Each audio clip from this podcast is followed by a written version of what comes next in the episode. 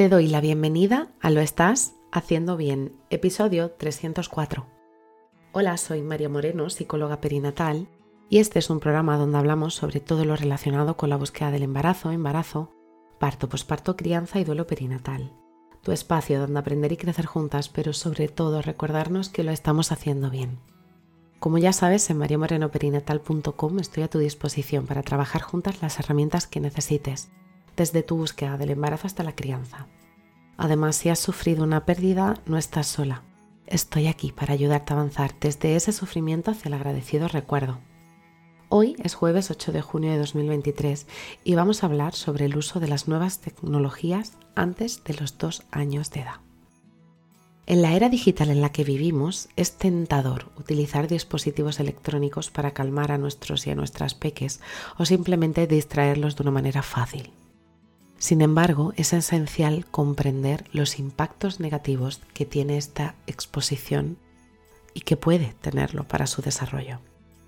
Los primeros años de vida son cruciales para el desarrollo cerebral de nuestros hijos e hijas. Durante esta etapa, sus cerebros están en constante crecimiento y de formación de conexiones neurales. La interacción y la exploración del entorno físico desempeñan un papel fundamental en este proceso. Si existe una exposición excesiva a pantallas, puede interferir en esta interacción, limitando así sus oportunidades de aprendizaje y afectando negativamente a su desarrollo cognitivo. La interacción social, ese cara a cara, es fundamental para el desarrollo de habilidades sociales y emocionales en los niños y las niñas. El uso excesivo de pantallas puede afectar negativamente su capacidad para establecer relaciones significativas esas que nos ayudan a poder leer las emociones de los demás y poder desarrollar empatía. Además es que la sobreexposición a la estimulación que producen las pantallas puede dificultar la regulación emocional y aumentar el riesgo de problemas de conducta en etapas posteriores de tu bebé. La exposición a pantallas antes de dormir, por ejemplo, también tiene un impacto significativo en el sueño de los niños y de las niñas más pequeñas. La luz azul emitida por las pantallas puede interferir con la producción de melatonina, la hormona que regula el sueño. Esto puede provocar dificultades para conciliar el sueño, trastornos del sueño y alteraciones en los ritmos circadianos. Un sueño adecuado es esencial para el crecimiento y desarrollo saludables, por lo que es crucial limitar la exposición de pantallas sobre todo antes de la hora de dormir. El juego libre, la exploración y la interacción con el entorno son fundamentales para el desarrollo y la creatividad, pero también para la imaginación de los niños y las niñas. Las pantallas, por otro lado, proporcionan una experiencia pasiva y limitan la oportunidad de utilizar su propia imaginación. Al evitar el uso o la sobreexposición de pantallas, los niños y las niñas tienen la oportunidad de desarrollar habilidades, de resolver problemas, de ser creativos e incluso poder establecer pensamiento crítico de una manera mucho más efectiva. Al limitar el uso de pantallas en los primeros años de vida, estamos sentando las bases para hábitos saludables para su futuro. Los niños y las niñas crecen con una menor dependencia a estos dispositivos y tienden a tener una mayor capacidad para participar en actividades físicas, llegando a interactuar mejor con su entorno y buscar experiencias en el mundo real.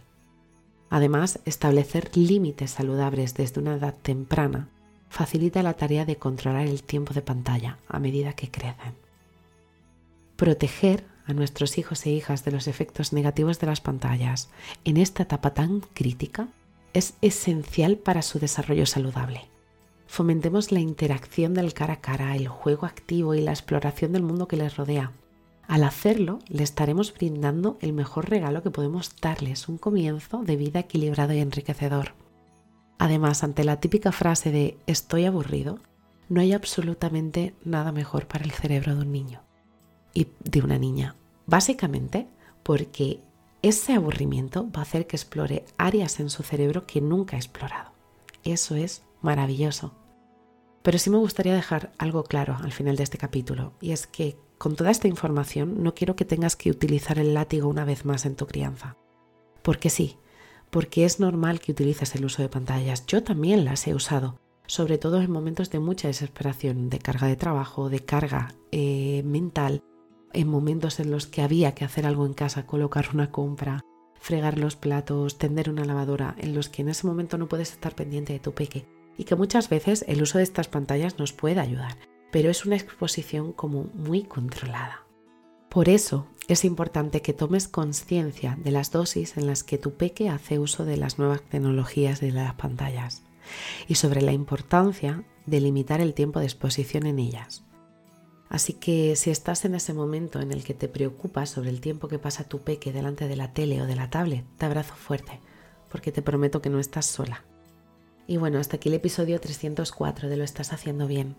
Recuerda que puedes ponerte en contacto conmigo en mariamorenoperinatal.com. Gracias por estar ahí, por estar al otro lado. Nos escuchamos mañana viernes con temáticas relacionadas con el duelo perinatal. Y recuerda, lo estás haciendo bien.